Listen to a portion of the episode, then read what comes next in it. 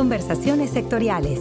Oportunidades, innovaciones, mejores prácticas, casos de éxito e información relevante para mejorar el desarrollo del sector en la voz de sus protagonistas. ¿Qué tal? Es un gusto como siempre saludar aquí en conversaciones sectoriales a todos los compañeros y compañeras en FIRA que se mantienen atentos a los temas institucionales a través del podcast, así como a quienes nos escuchan en nuestras plataformas de iTunes, Spotify o también por las redes sociales de FIRA. Y bueno, estarán de acuerdo conmigo que entre los aspectos que más hemos resentido en todo el mundo con la movilidad limitada que nos impuso el COVID-19, pues es sin duda el aspecto económico en la comercialización de productos y servicios que ha impactado de una o de otra manera a todas las empresas, pero particularmente al segmento de las pymes. Y en el caso de nuestro sector objetivo en FIRA, pues las pymes agroalimentarias y rurales. Sin embargo, con el uso de todas las tecnologías digitales que hoy existen, proliferación del comercio electrónico es una alternativa de negocio que quizá no está ampliamente implantada y aprovechada por pequeñas y medianas empresas y productores. De manera que con la intención de explorar la posibilidad del e-commerce o comercio electrónico en este sector, hemos preparado una serie de cuatro entrevistas con este tema y al final, en la última entrevista, estaremos cerrando con un caso apoyado por FIRA para el desarrollo de una plataforma plataforma de comercio electrónico. Así que iniciamos la primera emisión de estas cuatro sobre e-commerce en el sector agrícola y agroindustrial con nuestro invitado de esta semana. Él es Rubén Darío Gómez, director general de todopormayoreo.com, una plataforma de comercio electrónico con enfoque B2B, business to business, que ya nos va a platicar él qué significa, y a través de la cual Todo por Mayoreo integra más de 300 productos de prestigiadas marcas de fabricantes de clase mundial y empresas líderes, principalmente en el ramo de electrónicos y domésticos. Rubén Darío Gómez, bienvenido al podcast de FIRA. Buenos días, muy amable Cecilia por tu invitación. Un saludo a todo el equipo que integra a FIRA y particularmente a todas sus audiencias. Gracias por esta invitación. Rubén, aunque los primeros intentos de la comercialización web se remontan a más de 38 años en el mercado digital, es realmente durante los últimos 10 años que este segmento del e-commerce ha venido creciendo de manera muy importante en el comercio mundial. Sin embargo, ¿es, ¿es el e-commerce una forma de negocio viable para las pymes del sector agroalimentario o agroindustrial? La respuesta, Mica, a la primera parte de tu pregunta es sí. Todos los que conformamos ese ecosistema de pymes tenemos la posibilidad de incorporarnos al comercio electrónico. Y dos, con esta coyuntura sanitaria, usted y yo estamos obligados a sacar el máximo provecho de las herramientas del comercio electrónico, aún más.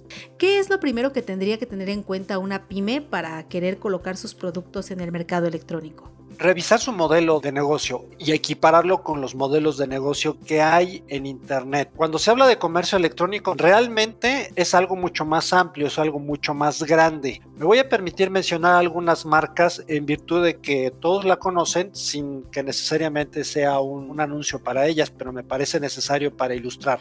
Normalmente cuando nosotros hablamos de comercio electrónico, pensamos en Linio, pensamos en eBay, pensamos obviamente en Amazon, muy particularmente aquí en México pensamos eh, probablemente en Walmart, Mercado Libre por supuesto, que tiene un alto posicionamiento en Latinoamérica. Todos son mercados, todos son plataformas de e-commerce que ya están posicionadas. En estos ejemplos, todos se le llaman B2C, significa Business to Consumer, de una empresa a un consumidor.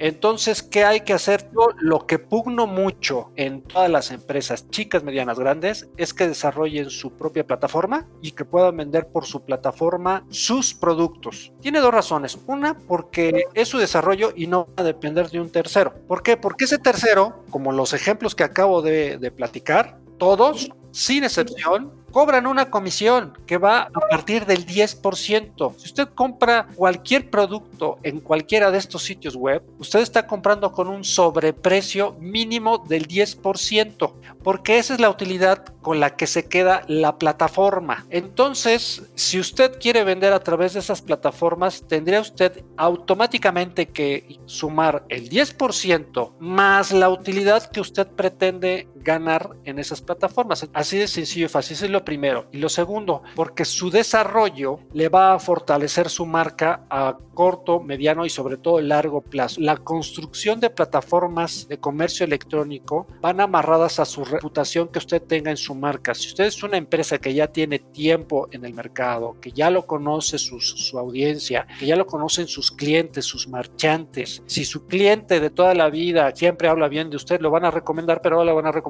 vía internet. Entonces sus granos, sus productos, los tiene que ofrecer a través de internet, a través de su propia plataforma, su propio desarrollo. Si usted ya tiene hoy día su sitio web, hay que agregarle la posibilidad de que lo venda. Habría que revisar si tiene esa posibilidad o no tecnológicamente y si no hay que rehacer una plataforma sin duda alguna. Pero para el caso muy concreto de lo que tiene que ver con los distribuidores de FIRA es un producto que va de una empresa a otra empresa o otro empresario y que le va a vender por medio mayoreo, mayoreo por altos volúmenes. No va directo al consumidor final. Ese es un modelo B2B, business to business. Y eso tiene que caer en la responsabilidad del empresario. Querido empresario, querido pyme, si usted nos está escuchando, subas a este momento. Este es el momento para subirse al comercio electrónico y distribuir sus productos por Internet. Máxime que tenemos esta situación de pandemia y en donde todos los hábitos de compra y de consumo se están volcando hacia el Internet. Entonces es ahora o nunca. Así lo veo. Oye, ¿y qué sucede con la parte de la logística, la distribución, eh, la cobertura geográfica a través de un e-commerce?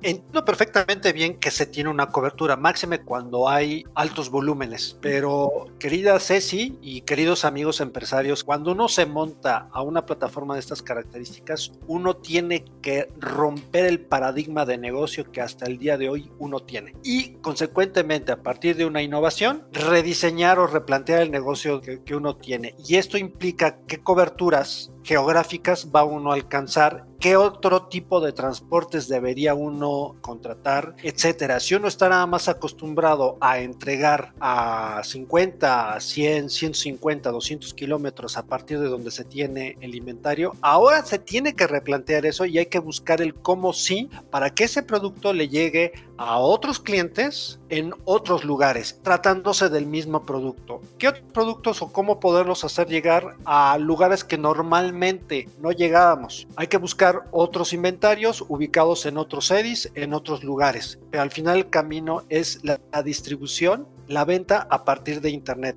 Entonces hay que replantearse la logística, porque eso que estás diciendo Cecilia es la tercera parte más importante del comercio electrónico, que es la logística y la entrega. De nada sirve que desarrolles una maravillosa plataforma si no vas a cumplir con lo que estás prometiendo. Hay que desarrollarlo, pero ahí la logística lo es todo, pero ahí hay que desarrollar una estrategia particular para saber cómo, y eso cada uno de los empresarios tendrá que resolverlo con un traje a la medida.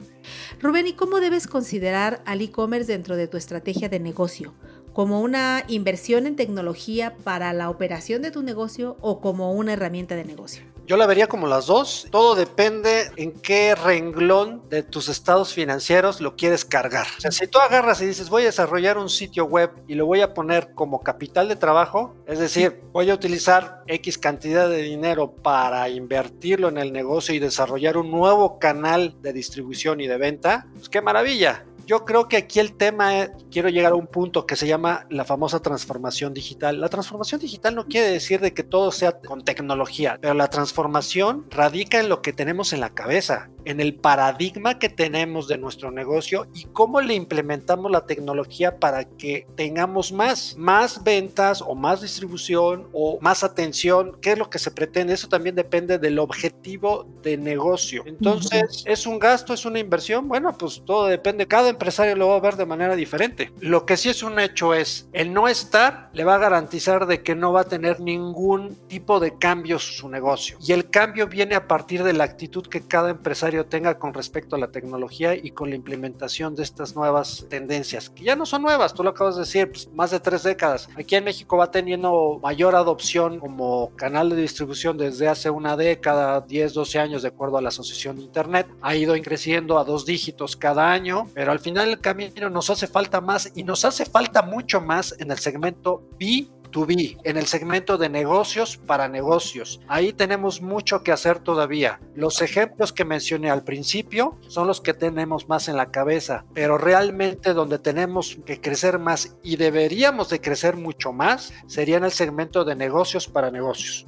Rubén, pues te agradecemos mucho este acercamiento que nos has compartido sobre las posibilidades del comercio electrónico para las empresas agroalimentarias. Gracias, un saludo a todos, gracias por la invitación, mi aprecio para todos los escuchas del podcast de FIRA. ¿Algún dato donde pueda eh, localizarte quien esté interesado en conocer más acerca de este tema de tu experiencia? Sí, claro, con mucho gusto. Pueden mandarme un mensaje vía WhatsApp al número 55 68 93 16 21. Ahí le estaremos eh, atendiendo a todos ustedes. Bueno, pues ahí está el dato y les pido igualmente que se mantengan pendientes la próxima semana para escuchar a un emprendedor de e-commerce de pequeños productores de frutas y hortalizas que está implementando un modelo de negocio muy interesante al respecto.